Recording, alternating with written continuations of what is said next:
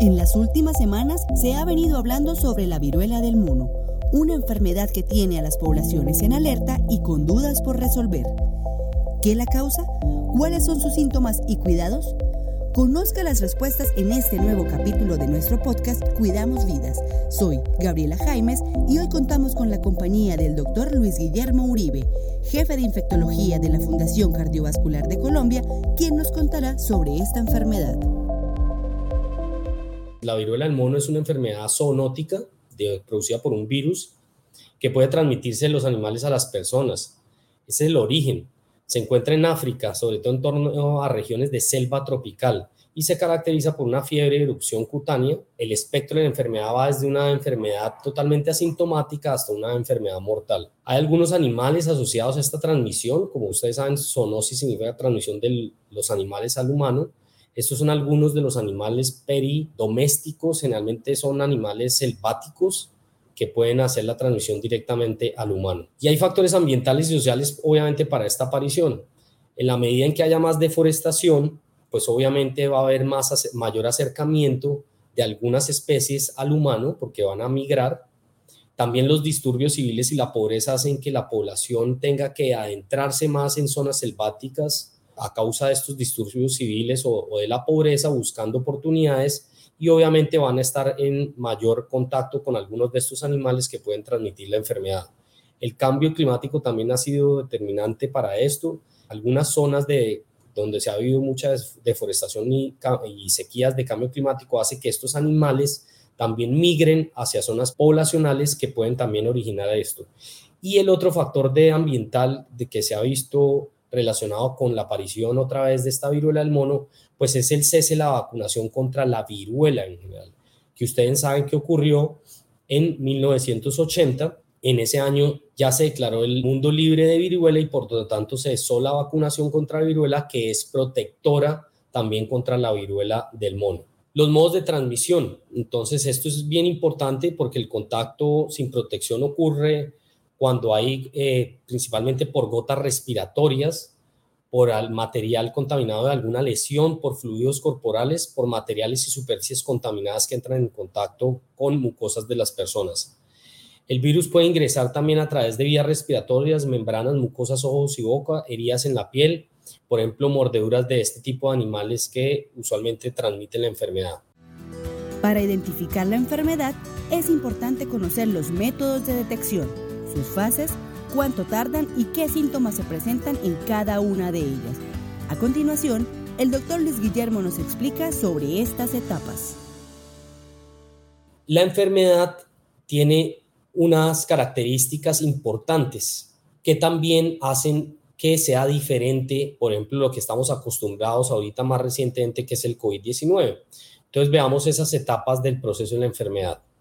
El periodo de incubación, que es el periodo durante el cual la enfermedad entra al cuerpo, pero todavía no desarrolla ningún síntoma, es muy variable, es de 5 a 21 días. Posteriormente se entra en un estado febril que dura aproximadamente 1 a 4 días. Y la siguiente etapa es una etapa de erupción cutánea, que ahorita vamos a ver algunas características que dura que inicia generalmente tiene un inicio entre 2 a 4 días y pues obviamente esta etapa de erupción eh, puede durar hasta 21 días, pues es, variable, días a semanas, que es lo que se llama la etapa de recuperación. Entonces, en esta primera fase febril, que es de aproximadamente 1 a 4 días, hay fiebre y otros síntomas. ¿Cuáles son los otros síntomas? Generalmente hay ganglios linfáticos inflamados, lo que se llama en medicina linfadenopatía, Puede haber dolor de cabeza, escalofríos, dolor de garganta, malestar general y fatiga. En la etapa de erupción, la, la siguiente etapa de la enfermedad, desde una mácula a posteriormente una pápula, a posteriormente una vesícula, luego se puede transformar una pústula y luego lesiones costrosas. Esta es la etapa de erupción que generalmente sigue este proceso y en algunos pacientes pues va a tener una severidad muy significativa y en otras personas simplemente da una erupción leve. En esta etapa de erupción, eh, pues el virus puede estar en la sangre al principio de, la de esta etapa, pero el virus iba a estar muy presente en las lesiones de la piel. Y en este momento la persona es cuando es más infectante.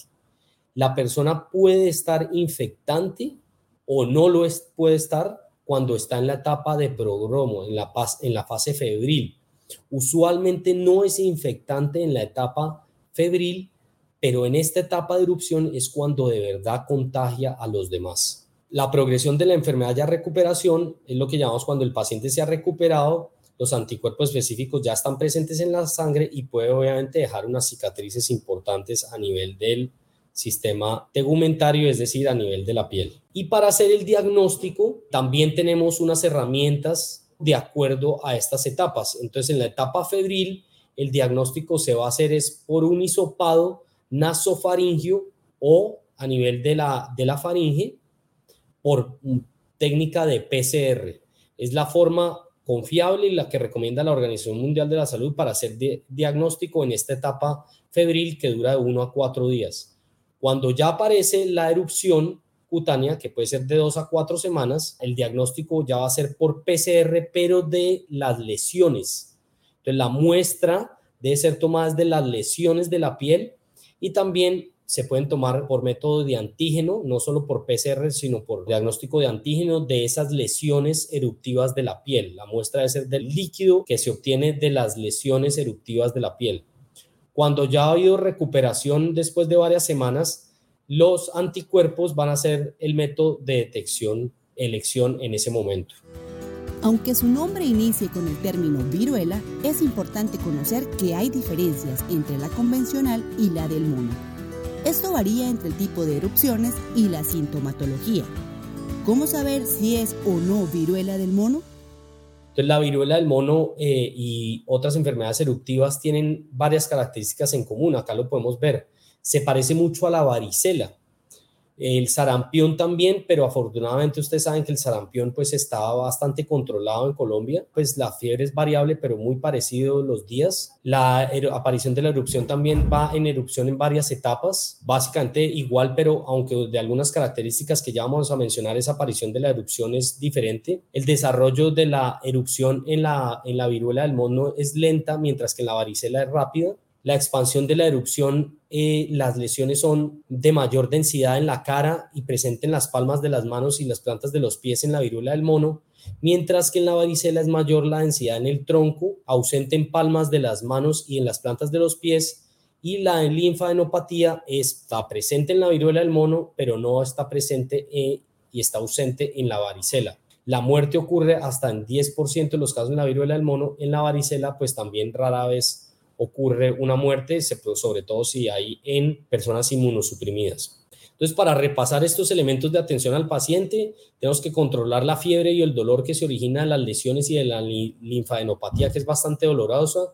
Hay que tener muchos cuidados de la piel en esta erupción, de los ojos y la boca.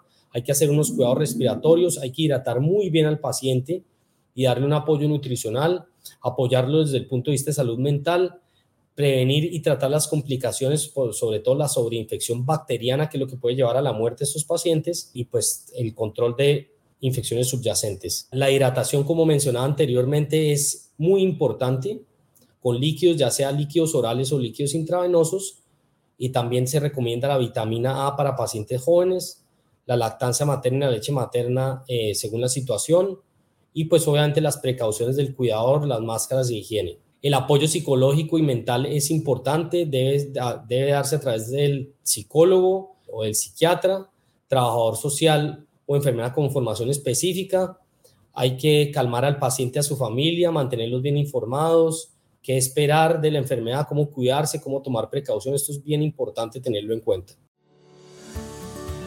Esta, como muchas enfermedades virales, es contagiosa por ello, es importante mantener medidas de precaución para evitar su propagación y mantener bajo control las cifras que hasta la fecha son muy bajas en Colombia.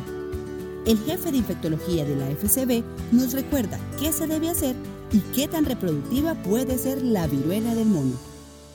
Sí, como está documentado diseminación por gotas, por vía aérea de esta enfermedad, el tapabocas pues obviamente nos protege y por eso es tan importante recargar lo que en aglomeraciones en este momento, no solo para COVID está indicado, sino obviamente también para este tipo de enfermedad, la viruela del mono también ofrece protección.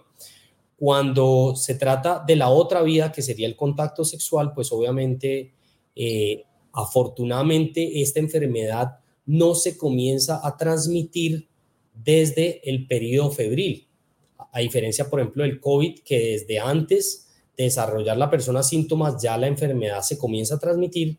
En esta enfermedad de la viruela del mono solo comienza a transmitirse es cuando comienzan a aparecer las lesiones de erupción cutánea. Las conclusiones que podemos decir acerca de la viruela del mono, ya para terminar, no tiene el mismo número de reproducción, el R0 no es tan contagiosa si lo comparamos con otras enfermedades infecciosas, por ejemplo con el COVID.